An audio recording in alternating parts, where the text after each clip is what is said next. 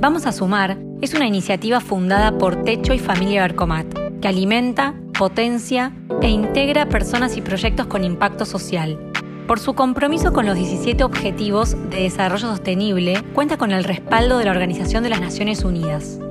En el episodio de hoy vamos a escuchar a Viviana Bernat, doctora en Ciencias Biológicas, especialista en genética molecular, fundadora de Genda Sociedad Anónima, empresa especializada en diagnóstico genético de enfermedades y genética forense.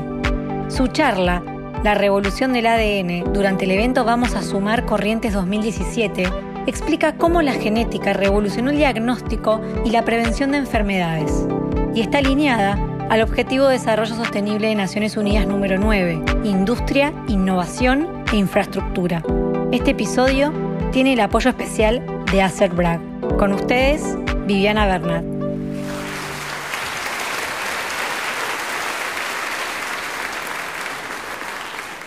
Hace un par de meses, un domingo a la tarde, recibí una llamada desde Ushuaia. Era Camila para contarme que su hermana Mariela, de 33 años, había fallecido de muerte súbita. Mariela era mamá de una beba de tres meses y de un nene de cuatro años.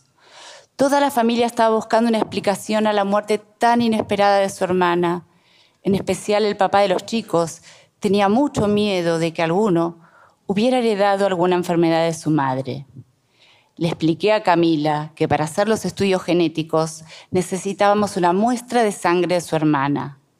Por suerte para todos la conseguimos y al mes tuvimos los resultados y detectamos una mutación en el ADN de Mariela compatible con una arritmia asociada a muchos casos de muerte súbita a mujeres puérperas. La pregunta era cómo seguíamos ¿Estudiábamos a los chicos o no estudiábamos a los chicos? Si los estudiábamos y encontramos que alguno de ellos había heredado la mutación de su mamá, toda la familia iba a vivir pendiente de cómo cuidarlos. Pero si no los estudiábamos, a los 20, 30 o 40 años, a alguno de ellos le pasaba lo mismo que a su madre, nadie se lo perdonaría. Y decidimos estudiarlos. Y encontramos que los dos habían heredado la mutación de su mamá. Sin embargo, la buena noticia es que contar tan temprano con esta información les va a permitir cuidarse y prevenir una muerte súbita por arritmia. De hecho, los cardiólogos ya están evaluando implantarles desfibriladores automáticos y tratamientos con beta bloqueantes. En conclusión, si los chicos siguen las recomendaciones médicas, la familia va a poder vivir con tranquilidad. Pensar en resolver casos como el de Mariela cinco años atrás hubiera sido ciencia ficción. Sin embargo, la impresionante reducción en los costos de la lectura del ADN ha abierto un mundo de soluciones en el diagnóstico y la prevención de enfermedades. Hoy como nunca, la genética está cambiando la vida de muchísimas personas. ¿Pero qué es el ADN? El ADN es la molécula donde se encuentran las instrucciones para fabricar todas las proteínas que los seres humanos necesitamos para funcionar correctamente, para caminar, crecer, reproducirnos, descansar o pensar. En el ADN residen aquellas particularidades que hacen que cada sujeto sea un ser único e irreproducible. Y es a través del ADN como se transmiten algunas características, como el color de los ojos, la altura o algunas enfermedades de los abuelos a los padres y de los padres a los hijos. Mi interés por la genética empezó un cuarto año del colegio secundario. En una de esas clases en la cual todos los alumnos estábamos preparándonos para dormirnos y esperar que la hora terminase, el profesor empezó a hablarnos de las leyes de Mendel, de los cromosomas del ADN Ahí me enamoré de la genética. Ese día de cuarto año descubrí mi vocación y decidí que seguiría la carrera de biología para después especializarme en genética. Cuando estaba terminando la carrera, busqué un laboratorio para trabajar en genética molecular e ingresé en el INGEBI, el Instituto de Ingeniería Genética y Biología Molecular, que en ese momento era más o menos como trabajar hoy en Google. El trabajo me encantaba. Iba al laboratorio, planificábamos los experimentos, estábamos pendientes de los resultados de los experimentos, sacábamos conclusiones, mucha adrenalina toda junta. En esa época conocí a Ariel, mi esposo, y junto a él empecé a transitar otro camino, el camino que me condujo a formar una familia.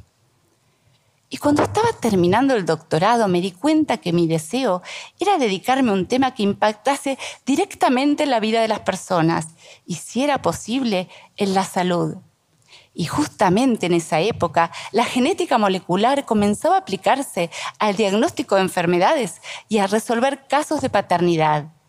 Así fue como se me ocurrió la idea de fundar un laboratorio de diagnóstico de enfermedades genéticas por biología molecular en Argentina. No había antecedentes. Para mi sorpresa, cuando dentro del mundo académico yo comentaba mi proyecto, muchos me cuestionaban, me decían, vos estás loca, ¿cómo te vas a ir del INGEBI? ¿Sabes cuánto daría la gente por trabajar ahí? ¿Y vos te vas? En realidad, yo tampoco tenía muy en claro mi futuro pero en mi ADN, cuando más desafiante es un proyecto, más me atrapa. En el año 1991, con mi hijo Sebastián de un año corriendo por los pasillos de la facultad, yo presentaba mi tesis doctoral y planificaba el lanzamiento del primer laboratorio de diagnóstico de enfermedades genéticas por biología molecular del país. Unos meses más tarde, embarazada de mi hijo Pablo, inaugurábamos el laboratorio. Y dos años después, nacía mi hija Lili. Después de 15 años de trabajar en el laboratorio, habíamos entregado unos 6.000 resultados de casos de paternidad, hermandad, abuelidad. Todos los días nos llamaban por teléfono hombres y mujeres muy angustiados que nos preguntaban, ¿el estudio de ADN es 100% seguro o puede haber errores? ¿Puedo hacer una prueba de paternidad con mi hijo, aunque la madre no se presente? ¿Cuánto demora el resultado? Nosotros desde el otro lado del teléfono los escuchábamos, los apoyábamos. Por un instante nos convertíamos casi en psicólogos especializados en ADN. Sabíamos muy bien que cada resultado que entregábamos transformaba la vida de muchas personas, como pasó con Fabián. Fabián recién se había divorciado y era el papá de dos hijas. Cuando pensaba que jamás volvería a enamorarse, conoció a Marcela, una joven de 22. Después de un tiempo, Marcela lo invitó a Fabián a su casa a cenar para que conociera a su mamá. Cuando Fabián vio a la mamá de Marcela, inmediatamente la reconoció. Era Roxana, su novia de los 17 años. Ni Roxana ni Fabián dijeron que se conocían. Unos días más tarde, Roxana lo llamó por teléfono a Fabián para, decirle que tenía que hablar con él personalmente se encontraron en un bar. Y Roxana le contó que cuando él la había dejado, ella se había enterado de que estaba embarazada. Pero como no había querido obligarlo a ser el padre de una hija que no había buscado, jamás se lo había dicho. En ese momento le estaba diciendo que Marcela era su hija biológica. Cuando Marcela escuchó esta historia, quiso corroborarla y junto con Fabián se presentaron en nuestro laboratorio para realizarse una prueba de paternidad. Mientras les tomábamos las muestras, nos confesaron su historia de amor y el resultado fue que Fabián tenía una probabilidad mayor del 99.9% de ser el padre biológico de Marcela. Después de 15 años de imaginarme cómo seguían las vidas de estas personas, al recibir los resultados de las pruebas de ADN, comencé a preguntarme cuál era el impacto social de todos los estudios que realizábamos. ¿Qué le pasa a ese hombre cuando después de una prueba de paternidad descubre que el niño que ha criado como propio no es su hijo biológico? ¿Qué le pasa a ese niño? Y así podría seguir y seguir enumerando una serie de interrogantes, todos relacionados con el impacto social de las nuevas tecnologías del ADN, porque lo que realmente estamos viviendo en estos últimos años es una nueva revolución científica, la revolución del ADN. Y mientras buscaba las respuestas a estas preguntas, comencé a escribir sobre estos temas y después de publicar varias notas en diarios y revistas, se me ocurrió la idea de escribir un libro. Una idea que me entusiasmaba pero me daba miedo. Hoy puedo contarles que escribí tres libros que relatan historias reales alrededor de la genética y las nuevas tecnologías del ADN y analizan temas como la identidad biológica, la infidelidad o la mentira. Hace unos años, Albertina Carri, una cineasta, y Marta Dillon, una periodista, me propusieron producir una miniserie para televisión basada en mi libro ADN el detector de mentiras. La idea me pareció fascinante. Tuve la oportunidad de interactuar con los guionistas, tuve la oportunidad de interactuar con los actores, tuve la oportunidad de conocer un mundo totalmente diferente al mío, pero también apasionante. La miniserie se llamó 23 pares y se transmitió por un canal de aire. Nosotros que hace más de 25 años venimos apostando a la genética como una herramienta capaz de mejorar fuertemente la calidad de vida de las personas enfermas y de las personas sanas, estamos comenzando a disfrutar de los resultados. Hoy ya somos capaces de diagnosticar un gran número de enfermedades cardiológicas, neurológicas, eh, metabólicas y de cánceres y de asesorar a los familiares de los enfermos para que a través de las nuevas tecnologías puedan garantizar en la medida de lo posible que sus hijos no sufran la enfermedad que se está transmitiendo dentro del núcleo familiar. También está arrancando la medicina personalizada, una especialidad de la genética que analiza el ADN de las personas para determinar características relacionadas con la alimentación, la dieta, el metabolismo y el ejercicio físico, con el objetivo de generar recomendaciones para vivir más y mejor. Y con viento a favor, en unos años, nuestro gran sueño va a ser realidad. Vamos a poder curar enfermedades mediante ingeniería genética. Esto va a ser posible gracias a una nueva tecnología que permite editar genes y que se llama CRISPR-Cas. Va a ser posible cambiar la región alterada de un gen por una sana y así revertir una enfermedad. Y sorteando los límites de lo imaginable, las parejas de gays y de lesbianas van a poder tener hijos que compartan el 100% de su genoma.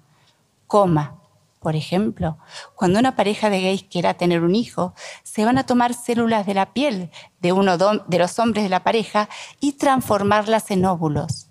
Se va a tomar así el óvulo obtenido a partir de una célula de la piel de uno de los hombres de la pareja y unirlos a un esperma del otro hombre de la pareja para dar un embrión que por lo menos por ahora va a necesitar del vientre de una mujer para desarrollarse y nacer. Sin lugar a duda, los avances en genética nos confrontan cada, vez más con dilemas éticos relacionados con el a quién, cuándo o para qué. Deberíamos sugerir un diagnóstico o procedimiento genético. Y si bien es difícil limitar el uso de las nuevas tecnologías, es mi obligación moral hacer fuerza para que se utilicen exclusivamente para el bien de la humanidad para que todos los bebés nazcan siempre a partir del deseo de por lo menos un hombre de ser papá o de una mujer de, ser mamá y no por clonación. Y para que la edición genética se utilice para curar enfermedades y no para diseñar lo que algunos llamarían una especie humana mejorada. Hoy me animo a decirles que soy una mujer con una familia maravillosa y que tiene un gen muy especial en su ADN, el gen de la búsqueda permanente de la superación. Muchas gracias a todos.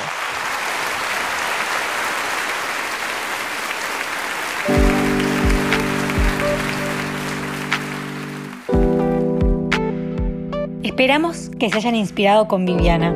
Pueden ver el video y compartir su charla desde nuestro canal de YouTube. Vamos a Sumar es una iniciativa sin fines de lucro fundada por Techo y Familia Bercomat que cuenta con el respaldo de Naciones Unidas. Este episodio tiene el apoyo especial de Acer Bragg. Para más información, entra a vamosasumar.org.